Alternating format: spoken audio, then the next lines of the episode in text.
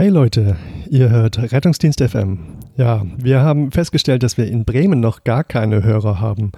Darum haben wir jetzt in bekannter Manier diesmal den David Saputera losgeschickt mit einem ganzen Packen Sticker. Wenn ihr in Bremen seid, euch fragt, ähm, wer ist Rettungsdienst FM, was ist Rettungsdienst FM, wo kann ich das hören, ähm, was soll das überhaupt sein, was soll das überhaupt, dann würde ich vorschlagen, bestellt euch doch ein NEF nach. Es kann sein, dass der Dave vorbeikommt und der hat bestimmt einen Sticker für euch. In diesem Sinne, ohne weitere Umschweife zur aktuellen Sendung.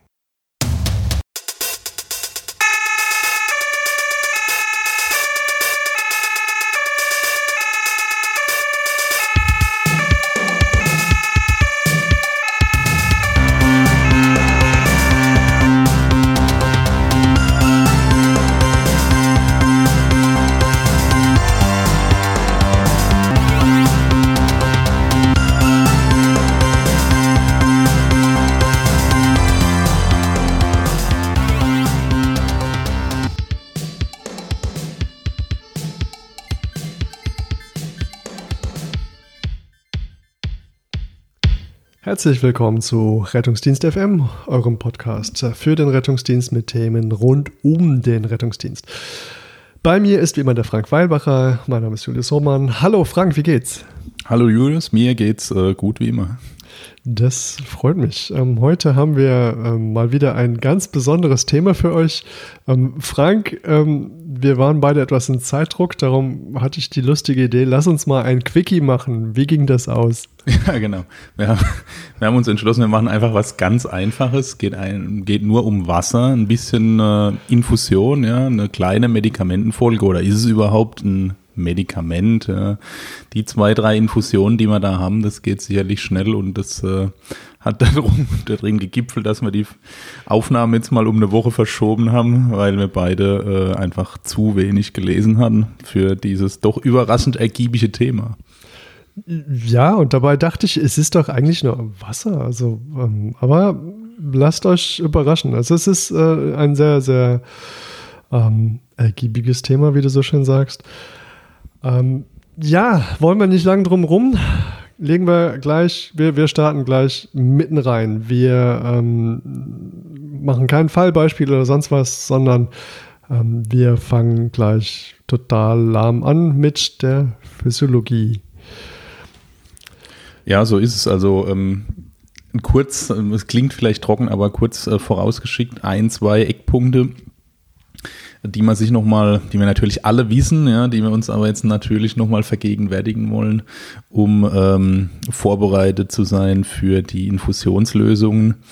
Und zwar ähm, müssen wir uns einmal fragen, wie ist denn überhaupt äh, die Körperwasserverteilung in so einem normalen menschlichen Körper und wo kann denn überhaupt Flüssigkeit, die wir dort reingießen, überall hinlaufen?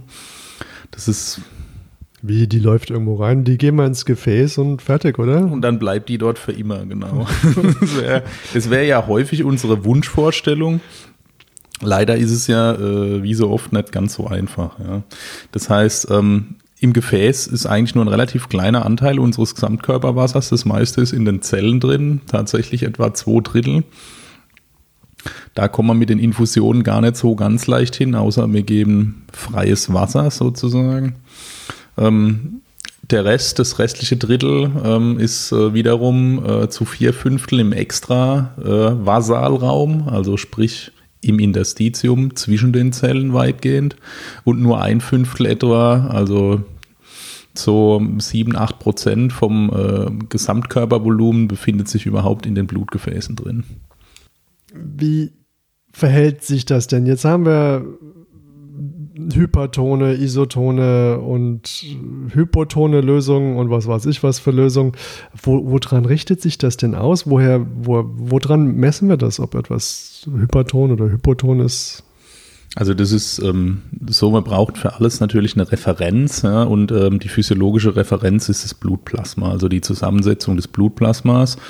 Und äh, damit wird ähm, die Zusammensetzung der Infusionslösungen verglichen. Also wenn man sich mal vor Augen führt, was da so drin ist im Plasma, dann sind es ja ähm, für uns relevant in der Infusionstherapie zum großen Teil ähm, Salze, sprich positiv, negativ geladene Teilchen, vor allem Natrium ähm, zum größten Anteil, ein bisschen Kalium, ein bisschen Calcium, das sind ähm, vielleicht noch ein bisschen Magnesium, das macht einen relativ kleinen Anteil aus, das sind im Wesentlichen schon die positiv geladenen Teilchen und da im, in der äh, Physik immer alles elektroneutral sein muss, äh, brauchen wir noch negativ geladene Teilchen. Das ist äh, das hauptnegativ äh, geladene Teil, also das Anion ist Chlorid. Und ähm, was noch an negativen Ladungen fehlt, ist im Wesentlichen im Körper durch Proteine ähm, dargestellt.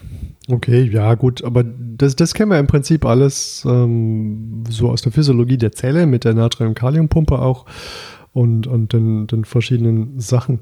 Ähm, das heißt, wenn ich eine isotone ähm, Vollelektrolytlösung habe, habe ich da im, im Grunde das drin, was im Blutplasma ist?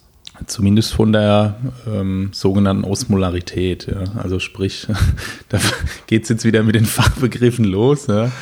Ähm, wir erinnern uns nochmal grau zurück an unsere äh, Physiologie-Praktika. Ja. Ähm, die Osmolarität, also ist die, der Anteil der ähm, osmotisch wirksamen Teilchen ähm, in einer Lösung und zwar bei der Osmolarität bezogen auf das Volumen und bei der Osmolarität auf das Gewicht des Lösungsmittels. Um es runterzubrechen, ist einfach so, wie viel ähm, osmotisch wirksame, sprich wasserbindende äh, Teilchen sind da drin pro Liter oder pro Kilo Lösungsmittel. Und ähm, dann ist es noch so, dass wir im Plasma osmotisch wirksame Teilchen haben, wie kleine Moleküle, Natrium, Chlorid, die frei durch die Gefäßwand durchkommen und wir haben größere Teilchen wie die Proteine, die nicht dort durchkommen. Die bauen den sogenannten kolloidosmotischen Druck auf, der dafür verantwortlich ist, dass auch Wasser im Gefäß drin bleibt. Ja, weil die Wasser an sich binden, sind so groß, dass sie das Gefäß nicht ohne weiteres verlassen können. Und dadurch wird ein gewisser Teil ähm, der Wasserbindung in den Gefäßen erzeugt. Ja, da gehört noch die intakte Endothelbarriere dazu aber dieser kolloidosmotische Druck durch die großen ähm, Proteine, vor allem Albumin im Körper, ist wichtig, damit das Wasser nicht einfach ähm, aus den Gefäßen uns rausläuft. Okay, ja, ähm, jetzt hast du mich äh, gerade erwischt. Also ich, ich habe jetzt äh, hier eigentlich schon nicht mehr zugehört. Ich, ich, ich frage mich, ob wir das, das war mir schon, schon alles viel zu kompliziert. Ich glaube nicht, dass wir das den, den Rest von, von dieser Folge brauchen.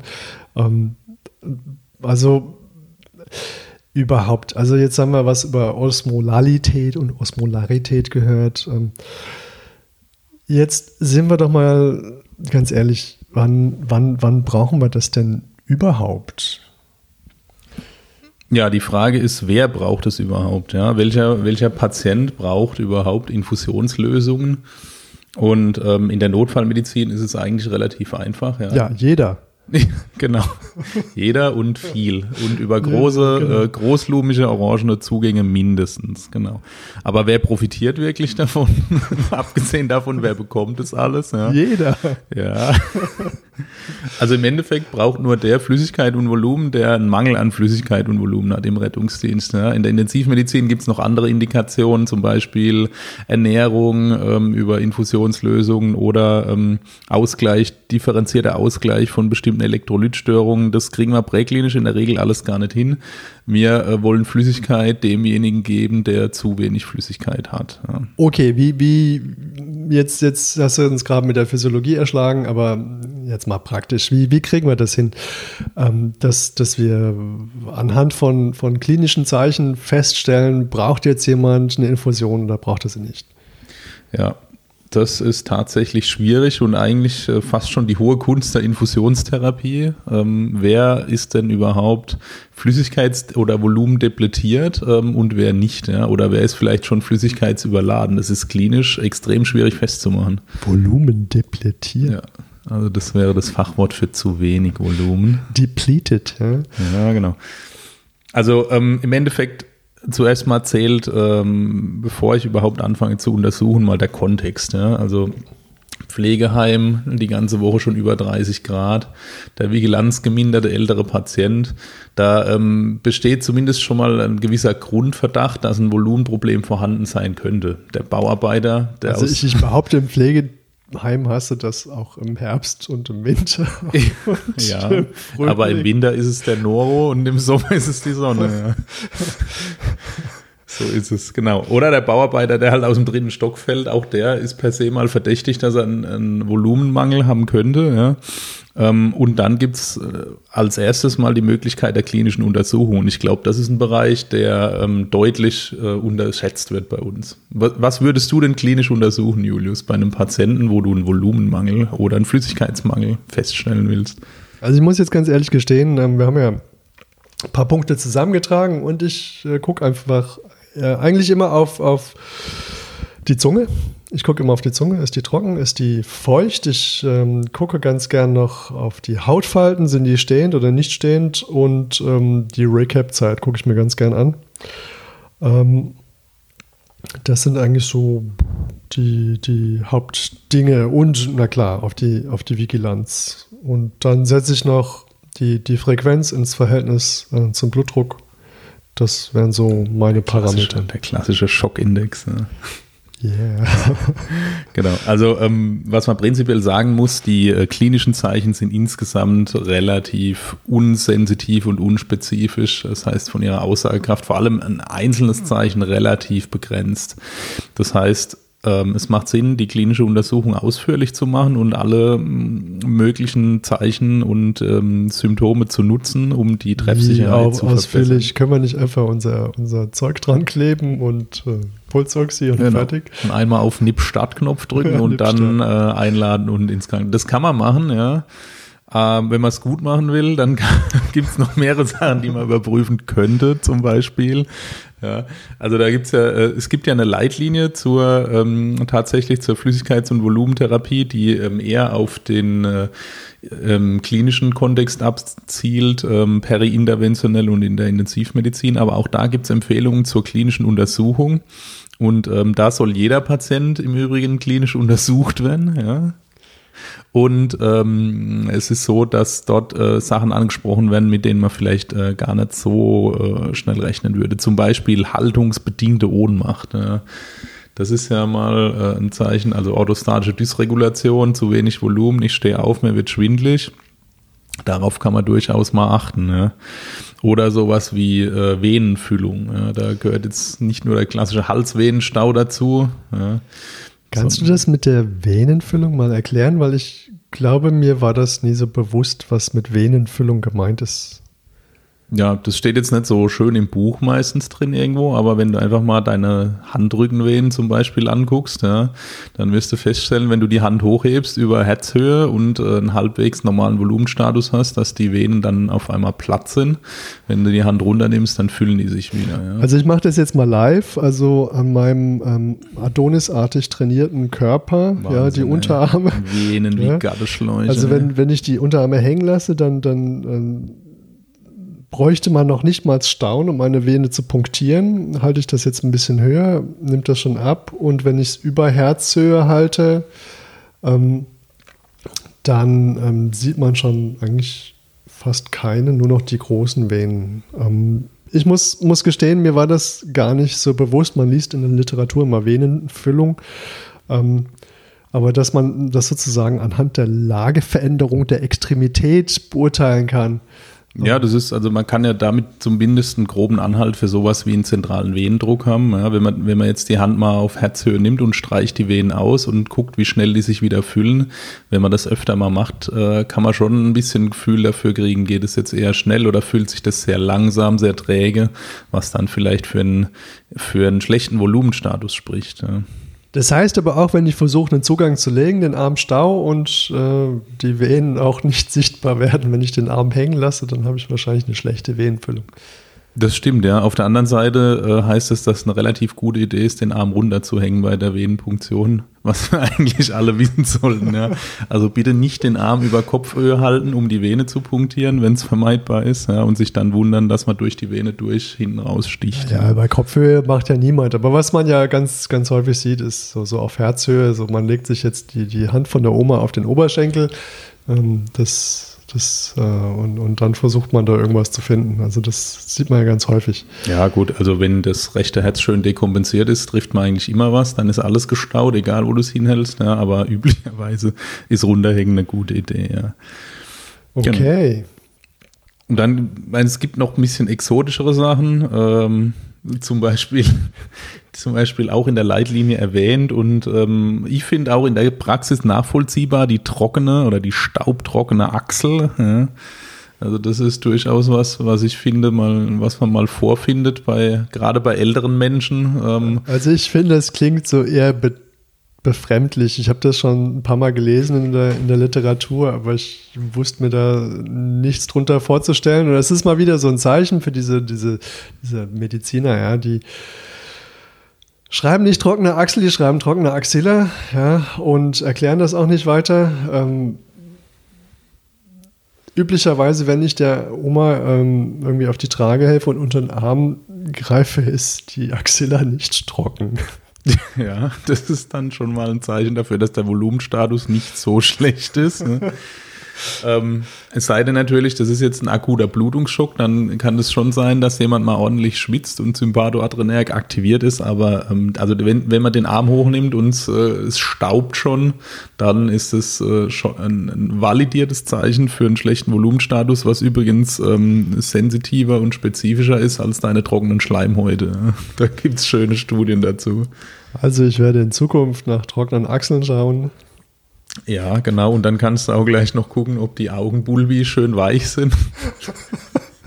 Das wiederum habe ich jetzt in keiner Studie gefunden, aber das äh, findet sich durchaus in Lehrbüchern. Also mal bei möglichst geschlossenen Augenlidern mal auf den Augenbulbus drücken ist äh, zumindest äh, ein Vorschlag, um den Volumenstatus abzuschätzen. Ich glaube, man muss mal viele Bulbi äh, drücken, um da ein Gefühl dafür zu kriegen, was hart und weich ist. Wir, wir, wir drücken uns jetzt. Äh, nee, wir, wir, ja, das ist, ich probiere das aus. Wir schauen, wir schauen mal, ob es sich durchsetzt. Ja. Ähm, Aua, ich hab's im Auge. Wie gesagt, bitte die Augen zumachen vorher. Das wäre ähm, extrem hilfreich. Und wenn das alles ähm, uns nicht so richtig weiterführt, dann können wir durchaus auch mal einen aktiven Test machen. Aktiven Test? Ja. Äh, Jetzt, nachdem wir den Leuten in, ins Auge gefasst haben und unter der Achsel durchgefahren sind, wolltest du jetzt noch was genau. testen. Ja, genau. Der Patient muss nichts machen, aber du musst jetzt leider arbeiten. Ja, und zwar äh, kann man zum Beispiel einen Passive Leg Race Test machen. Was soll das denn sein? Einfach mal, also früher solltest du vielleicht in deiner Fahrschulausbildung mal gelernt haben, wie man Erste Hilfe macht. Und damals war, bin ich mir sicher, die Schocklage noch extrem en vogue. Schocklage darf man doch gar nicht mehr. Ja. Also mal schön Beine hoch, was passiert dann? Ähm, Autotransfusion, 300 bis 500 Milliliter vielleicht. Ja, die Leute werden wieder fit, war früher auch schon so. Ja, genau, die stehen dann auf und gehen heim. Aber ähm, wenn ich mir unsicher bin, ob jemand ein Volumenproblem hat, kann ich das durchaus machen. Kann, ähm, wenn keine Kontraindikationen sind, zum Beispiel jetzt schweres Schädelhirntrauma oder Beckenfraktur oder ähnliches, einfach mal die Beine hochnehmen und schauen, wie sich die physiologischen Parameter verändern. Herzfrequenz, Blutdruck und so weiter. Und ähm, da kann an dessen, anhand dessen abschätzen, ob ähm, ein Volumenzufuhr für den Patienten sinnvoll ist. Das Schöne ist, wenn es dem Patienten nicht gut tut, dann nehme ich die Beine wieder runter und es ist wieder alles in Ordnung. Das ist was anderes, als wenn ich mal probehalber schon 200 bis 500 Milliliter ähm, Infusionslösung gegeben habe. Die kriege ich jetzt halt nicht mehr raus. Du rechnest in Milliliter, ich rechne in 1, 2. In Flaschen, ja, genau. Ja, okay. Ähm, ja, das ist aber ähm, eigentlich total cool, weil ähm, das ist ja eine einfache Sache und wir dürfen die Schocklage wieder anwenden und es hat sogar dann tatsächlich eine diagnostische Aussage. Das finde ich eigentlich ähm, sehr charmant. Ähm, jetzt hat das alles irgendwie ähm, auf äh, darauf abgezielt herauszufinden, ob der Patient jetzt eine Hypovolemie hat. Wie ist das, wenn der Hypervolem ist? Das sollte man zumindest mal ausschließen, bevor man anfängt, Infusionstherapie großzügig zu machen. Ja. Aber die Zeichen der Hypervolemie sind, glaube ich, uns präsenter, ja. Ödeme, feuchte Rasselgeräusche auf der Lunge, ähm, Anzeichen für gestaute, Stauung, gestaute Halsvenen, ähm, vielleicht der Verdacht auf Pleuraergüsse. Ähm, das ist uns, glaube ich, relativ präsent, aber es macht Sinn, ähm, bevor ich überlege, jetzt jemandem Volumen zu geben, einmal zu gucken, ob der nicht vielleicht schon überwässert sein könnte, weil dann muss ich ähm, zumindest kritisch hinterfragen, ob der jetzt von einer weiteren Flüssigkeitsgabe irgendwie profitiert. Also Einsatzgebiet fürs Stethoskop im Großen und, und für den spitzen Zeigefinger sozusagen. Ja, oder ein Ultraschallgerät, wenn ich es dabei habe. Ja. Aber das, in den Genuss kommen leider nicht alle von uns. Okay, cool. Vielleicht, ähm, wer weiß, ähm, vielleicht können wir eines Tages so eine Ultrasound-Folge machen. Ähm, jetzt, wie sieht's aus? Jetzt haben wir ähm, den Patienten körperlich untersucht, ähm, sind dem unter die Achsel gefahren, haben den ins Auge gedrückt und ähm, Ödeme hatte auch schön keine, die Beine hochgeworfen. Die, die Lungen klingen schön. Was können wir jetzt noch machen? Beziehungsweise, ähm, was gibt es denn an, an, an, an Messwerten oder an, an technischen Mitteln jetzt eine Hypo- oder Hypervolemie zu betrachten? Ja, wir haben ja, um den Volumenstatus abzuschätzen, gar nicht so viel apparativ dabei. Ja. Wir können Blutdruck messen. Niedriger Blutdruck kann am schlechten Volumenstatus liegen, muss aber nicht. Hier, hier möchte ich mal einhaken. Ich, ich bin, bin, also ich muss da einhaken, weil ich bin echt genervt. Ja.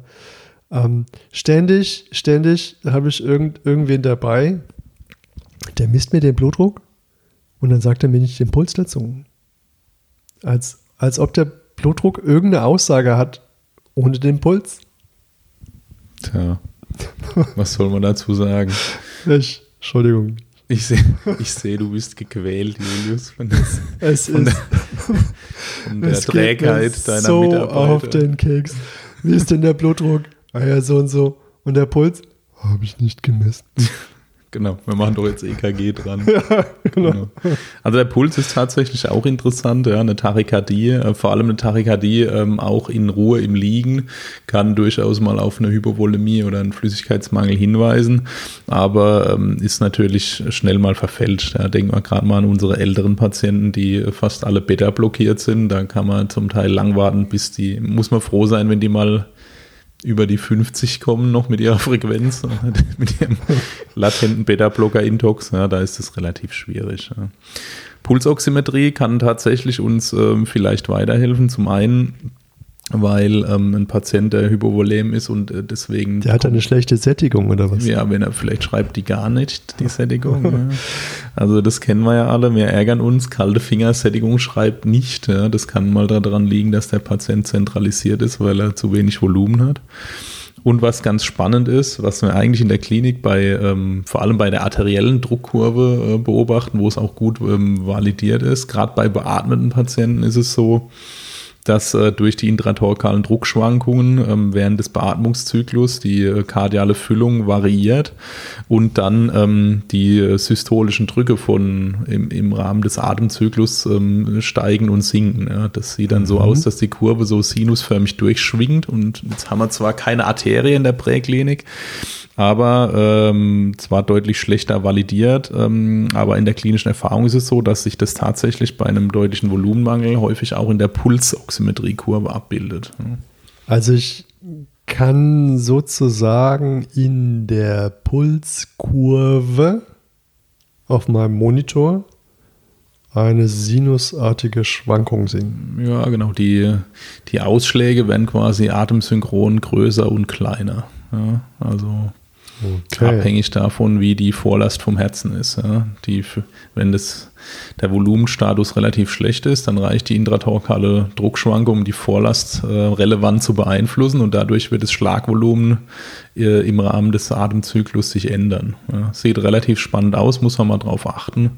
Es ist jetzt kein sicheres Zeichen, aber sicherlich ein zusätzlicher Indikator, wenn die Kurve dann plötzlich so atemsynchron durchschwingt. Also wäre was zum mal drauf achten. Bestimmt interessante Erkenntnis, wenn man es mal beobachtet. Ja, wenn dazu noch die Frequenz dann 140 ist und der Druck schlecht und die klinische Untersuchung dazu passt oder der Patient vielleicht geblutet hat. Nee, der Druck ist gut, die Frequenz haben wir gar nicht gemessen. Ach ja. Aber wir haben ja das Pulsoxid dran, also haben wir die Frequenz Richtig. drauf. Vielleicht hast du Temperatur gemessen noch. Das ist zwar kein richtiger Hypovolemie- oder Hypervolemie-Parameter. Die messen wir bei allem Scheiß die Temperatur, das ist macht Und mich so Zucker. fertig. Und Zucker. Und Zucker.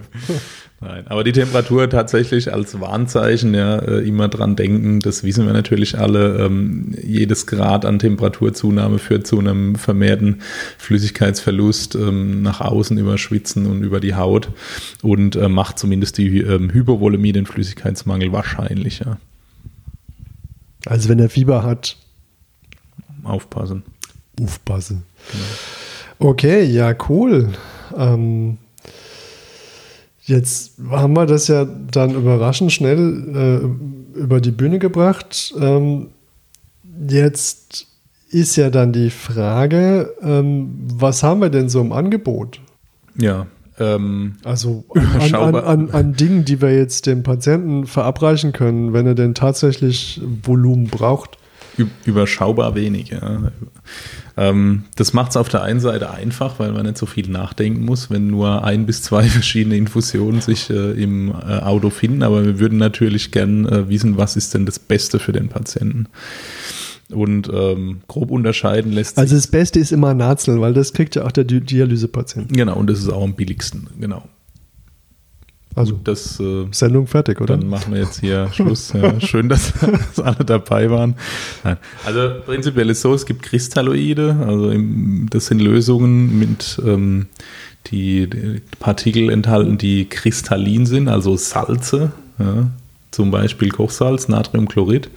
Ähm, die sind zu unterscheiden von den kolloidalen Lösungen. Da sind zumindest teilweise ähm, Makromoleküle drin, die größer sind und die äh, geeignet sind, einen kolloidosmotischen Druck aufzubauen. Wir erinnern uns äh, an die äh, Physik, äh, die, an die physiologische Einführung. Oh, da hätte ich am Anfang doch wo du aufpassen geschlafen müssen. hattest, alle anderen natürlich wach waren. Die Idee ist, dass, ähm, dass diese großen Teilchen im Gefäßsystem drin bleiben und zumindest der initiale Volumeneffekt größer ist als bei Kristalloiden, weil Kristalloide ja nur kleine Salzmoleküle enthalten, die prinzipiell aus dem Gefäß durch die Endothelsperre durchkommen und sich dann ähm, die Lösung entsprechend im ganzen Extrazellulärraum verteilt. Ja, zumal ja die äh, Kristalle ja doch das waren, was wir eh im Blutplasma drin haben. Ja, so ist es. Und, und dann schwimmst du natürlich gerne hin. Wobei hingegen bei den Kolloiden haben wir doch irgendwelche Makromoleküle, also irgendwelche dicken Teilchen, die dann Flüssigkeit aufsaugen, die sie dann nicht äh, rauslassen. So kann man sich das schön vereinfacht mechanistisch vorstellen. Das stimmt. Ja. Also die, ähm, die kolloidalen Teile, die ersetzen äh, quasi künstlich die Proteinmoleküle des Körpers. Also ich Und, denke da ähm, immer an große Popcorn-Moleküle, weil es ja Maisstärke ist. Ja, oder Kartoffelstärke. Oder Kartoffelstärke. Ja, so ist es. Aber Wo, wobei ähm, ich kenne keine gepuffte Kartoffel. Aber Oh Gott. So, zurück zum Kolloid. ähm, die, die schöne Theorie dahinter ist, dass die Kolloide, also die Makromoleküle, alle im Gefäß drin bleiben und ähm, das heißt, dass äh, die, der Volumeneffekt der Kolloidlösung besser sein sollte, zumindest in der Theorie, als der des ähm, Volumeneffekt des Kristalloids oder sogar, wenn ähm, mehr, ein sehr hoher Prozentsatz kolloidaler Teilchen drin ist, eventuell ein Volumenexpander-Effekt entsteht, der sogar noch Flüssigkeit aus dem Interstitium raus ins Gefäß rein saugt. Volumenexpander ist ein sehr geiles Wort, muss ich sagen. Das Ja. verfolgt mich schon so lange. Man muss immer an die Expander-Gummis da denken, ne, die früher mal so. Ja, egal. Ähm, das ist alles natürlich ein schönes theoretisches Konstrukt. Ähm, man würde erwarten, ähm, anhand der Verteilung, ähm, über die wir vorhin gesprochen haben, also sprich äh, intravasal ähm, ein Fünftel zu ähm, Interstitium vier Fünftel, das jetzt von den Kristalloiden so ein Fünftel, also 20 Prozent etwa intravasal bleiben und einen Volumeneffekt machen. Das äh, hängt wahrscheinlich, äh, wie immer bei der Volumentherapie, stark vom vorbestehenden Volumenstatus des Patienten ab. Das heißt, wenn der eh schon überwässert ist, wird relativ viel ins Interstitium abpressen. Wenn er hypovolem ist, wird vielleicht eher etwas mehr im Gefäß drin bleiben und so die, die klinische Erfahrung. Also ich habe keine Ahnung, ob es dafür Zahlen gibt, aber was wir sehen im OP gefühlt ist etwa, wenn es akut blutet, ähm, dreimal so viel Kristalloide rein äh, für die Initialblutung, wie ähm, Blut rausläuft. Und dann kann man häufig in etwa ähm, eine halbwegs Normovolemie erreichen. Ja. Das funktioniert natürlich nur bei mäßigen Blutverlusten. Bei den Kolloiden ist auch so, sicherlich wenn, wird das Endothel in, in verschiedenen Entitäten, Entzündung, Trauma, kaputt sein und dann werden auch die Kolloide aus dem Gefäß rausfließen und es wird nicht alles an Flüssigkeit intravasal bleiben. Aber so grundsätzlich ist es ja auch in einem zeitlichen Verlauf zu sehen. Also ich denke, wenn ich dem jetzt innerhalb relativ kurzer Zeit volle Elektrolytlösung reinlaufen lasse, hat das dann doch einen sehr starken Effekt eigentlich, oder? Ja, sehr, aber wie gesagt, zeitlich sehr limitiert. Und das ist die Frage, ähm, ob das Sinn macht, ob man sich das nicht mit ähm, viel Problemen im Verlauf, mit Ödemen und so weiter erkauft. Ja. Die Frage ist auch ein bisschen, was gibt man rein? Ja? Da ist jetzt das Einfachste, wie du schon gesagt hast, dass ähm, die, die sogenannte physiologische Kochsalzlösung, also 0,9% Natriumchlorid, die ist eigentlich ziemlich unphysiologisch. Das Hauptproblem ist, ähm, die hat zwar auch zu viel Natrium mit so 150 Millimol pro Liter, ist sie doch ein bisschen über dem normalen Plasma drüber. Die hat aber als einziges negativ geladenes Teilchen Chlorid drin. Und ähm, das Chlorid ist deutlich höher ähm, als im Blutplasma, sodass wenn wir viel Natriumchlorid-Lösung geben, dass wir eine Hyperchloremie erzeugen, die möglicherweise schlecht ist.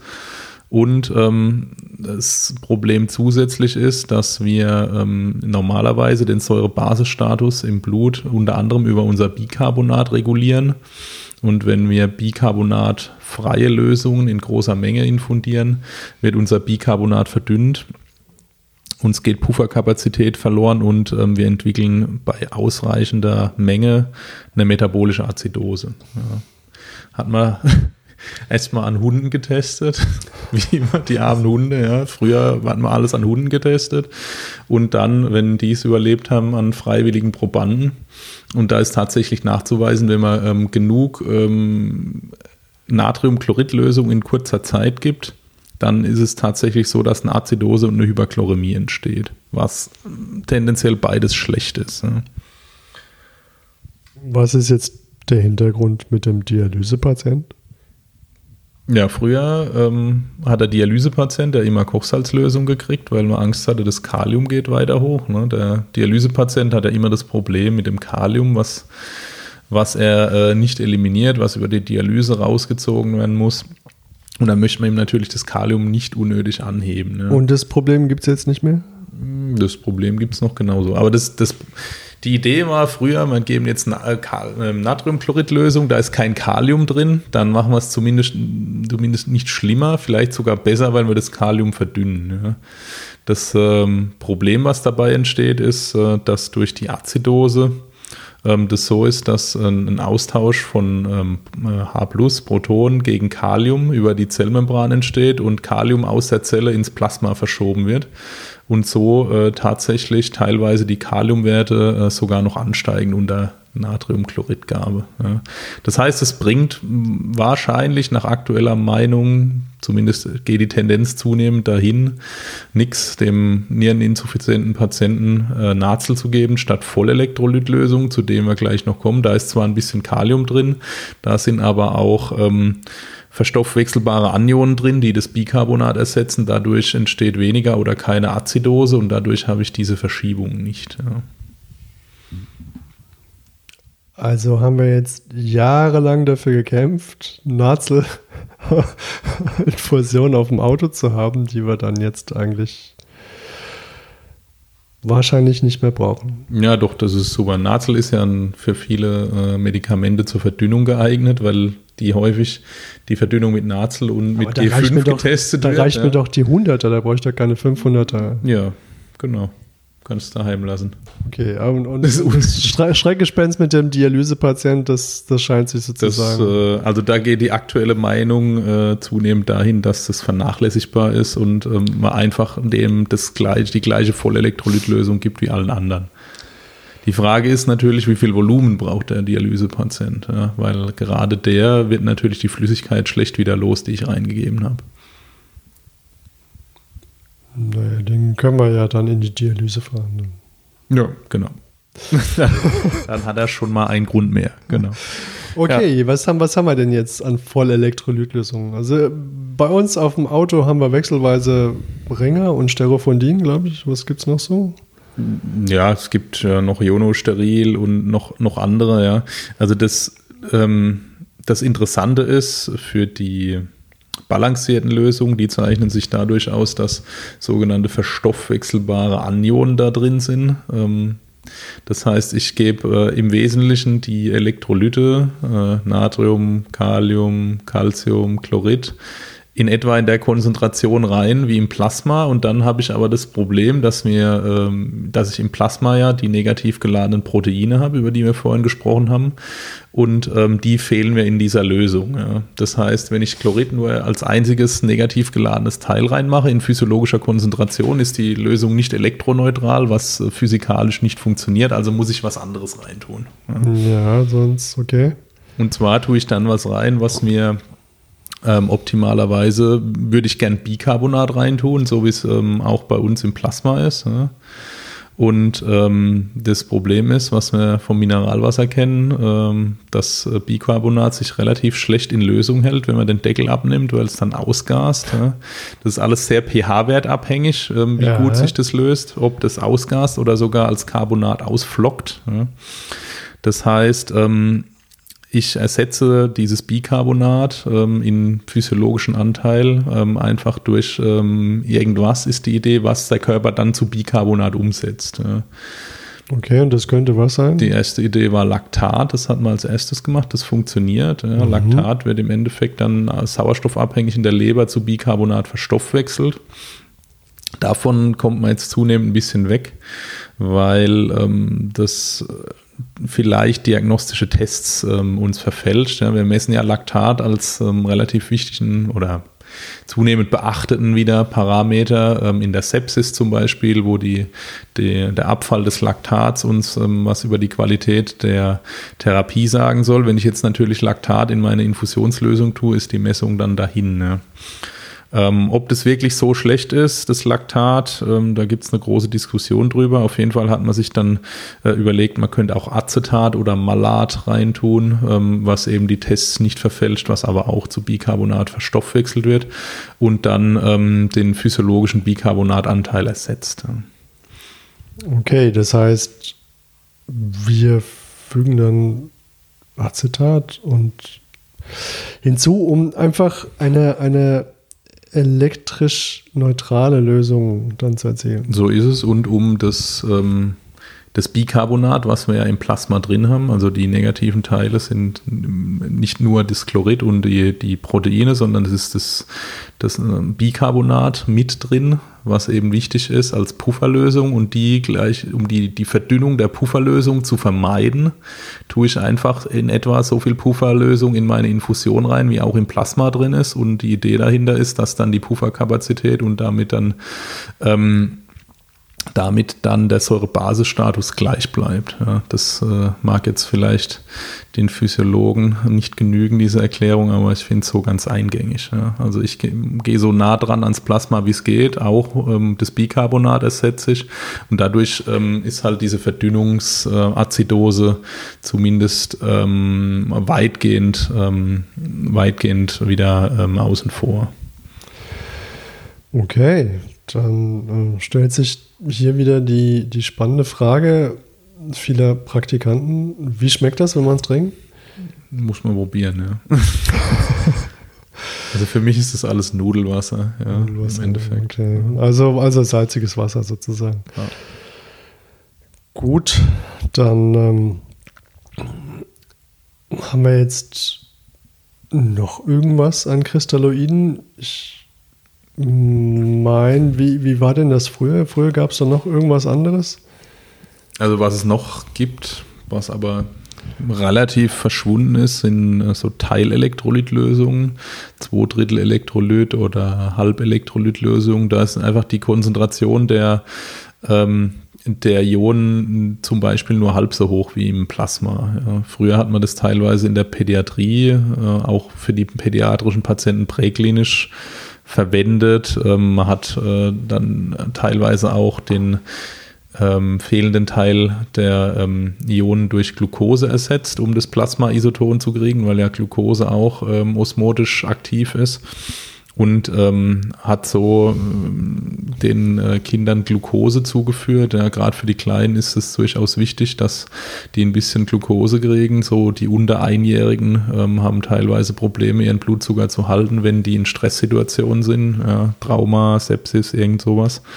Ähm, aber das hat man komplett verlassen äh, in der Präklinik. Ja. Die Kinder kriegen ihre Vollelektrolytlösung. Man kann sich überlegen, dort ein bisschen Glucose mit reinzumachen, sodass die ähm, Lösung vielleicht so ein Prozent Glucose oder zwei noch enthält. Und das ist absolut ausreichend. Und ansonsten muss man Zucker messen und äh, substituieren, ja, weil die, die Lösungen doch zu einer großen Verabreichung von freiem Wasser führen und dadurch den Elektrolythaushalt ähm, und den Säurebasehaushalt der Kinder ordentlich durcheinander bringen können. Also neben dem Dialysepatient hat sozusagen auch das Kind ein ganz normales Blutplasma. So ist es. Das dann auch eine balancierte Vollelektrolytlösung bekommt und bei gegebenen, gegebenenfalls dann noch ein bisschen Zucker ja, dazu. Dürfen alle die gleiche Flasche kriegen. Vielleicht nicht die gleiche Menge, aber zumindest aus der gleichen Flasche. Ja, schön, okay. Ähm, die, die Kolloide hatten wir schon, schon so ein bisschen angerissen mit ihren Makromolekülen, also die, die Hydroxyethylstärke, darüber haben wir schon gesprochen, mit, dem, mit der Maisstärke. Ähm, wie ist das mit Gelatine? Was was ist da das Makromolekül? Ist es tatsächlich Gelatine? Also Gummibärchenwasser? Äh, Gelatine, ja. Okay. Gelatine. Aus, äh, aus Kollagen wird es im Endeffekt hergestellt. Ja. Ähm, wird dann ähm, vernetzt durch Succinat ähm, zu großen Molekülen, die allerdings die kleiner sind als beim Häs typischerweise. Also die beim, wir lesen ja beim, beim Häs immer, äh, da sind ja mehrere Zahlen immer drauf, meistens irgendwas äh, heutzutage 6%, was halt die die Konzentration, wie viel Häs ist da drin, äh, dann, dann kommt meistens sowas wie 130, das ist die durchschnittliche Molekülgröße. Okay. Also 130.000 Dalton, das sind schon eher große Moleküle, sodass sie nicht so leicht aus dem, äh, durchs Endothel rausgehen. Und äh, die 04 oder 042, das ist so der Substitutionsgrad, wie viele Hydroxyethylgruppen sind da dran gebaut, was den Hintergrund hat dass dann äh, im Plasma der Abbau durch die ähm, durch enzymatische Zerlegung äh, langsamer ist. Ja? Das heißt, je mehr ich Hydroxyethylgruppen dran baue, desto länger hält das Molekül. Äh, bei der Gelatine ist es so, dass die Molekülgröße eher so 25, 26.000 Dalton ist, ja? also im Vergleich zu den 130.000 deutlich kleiner. Ähm, deswegen wird Gelatine auch ähm, über die Niere irgendwann frei raus, also über die Niere eliminiert, teils proteolytisch abgebaut, teils filtriert und wirkt halt insgesamt etwas kürzer als die Häslösung. Also hier geht es sozusagen um die Wirkzeit der Lösung. Genau. Das ist, Sprich, der, der, der Aufbau der Lösung bestimmt meine Wirkzeit und ähm, je nachdem, wie, wie groß ich die Makromoleküle stricke, ähm, desto größer, also ist ja klar, je, je größer das, das Molekül ist, desto äh, länger verweilt das im Gefäß, bis es wahrscheinlich dann irgendwann zerfällt, zersetzt das ist zumindest, zumindest ein Faktor dafür, wie lange das drin bleibt. Ja, früher hat man noch größere Häsmoleküle benutzt, die ähm, machen dann aber ein bisschen mehr Probleme. Die werden viel von von Fresszellen dann aufgefressen, die die dann nicht mehr loskriegen. Das macht möglicherweise längerfristige Probleme. Ähm, teilweise machen die Haze-Lösungen hartnäckigsten Juckreiz zum Beispiel, ähm, der kaum therapierbar ist. Ähm, aber im Endeffekt, ähm, wenn ähm, beide Moleküle, also die, die Gelatine wird wahrscheinlich kaum im Körper bis gar nicht gespeichert. Vom Häs bleibt möglicherweise was drin, ja, was nicht abgebaut wird enzymatisch und dann über die Leber rausgeht, sondern in den Fresszellen tatsächlich vielleicht über längere Zeit konserviert bleibt. Ja. Okay, spannend. Ja. Im Endeffekt ähm, der Volumeneffekt soll ein bisschen größer sein von den Häslösungen als von der Gelatine. Ob das stimmt, ist schwer zu sagen. Es gibt verschiedene Gelatineprodukte, verschiedene Häsprodukte. Die Zusammensetzungen sind unterschiedlich. Die Gelatine gibt es mit verschiedenen Vernetzungsstrukturen. Also eigentlich ist es ziemlich schwierig, die Kolloide miteinander zu vergleichen. Ja. Die Gelatine wird zumindest angeschuldigt, ähm, dass sie mehr allergische Reaktionen macht. Ähm, Habe ich persönlich selber schon gesehen, war eindrücklich. Also das war schon so mit Supraboli dann nur noch zu beheben, dass der Patient stabil geblieben ist. Das hatte ich jetzt auf Häs noch nicht gesehen, aber auch da sind allergische Reaktionen durchaus beschrieben.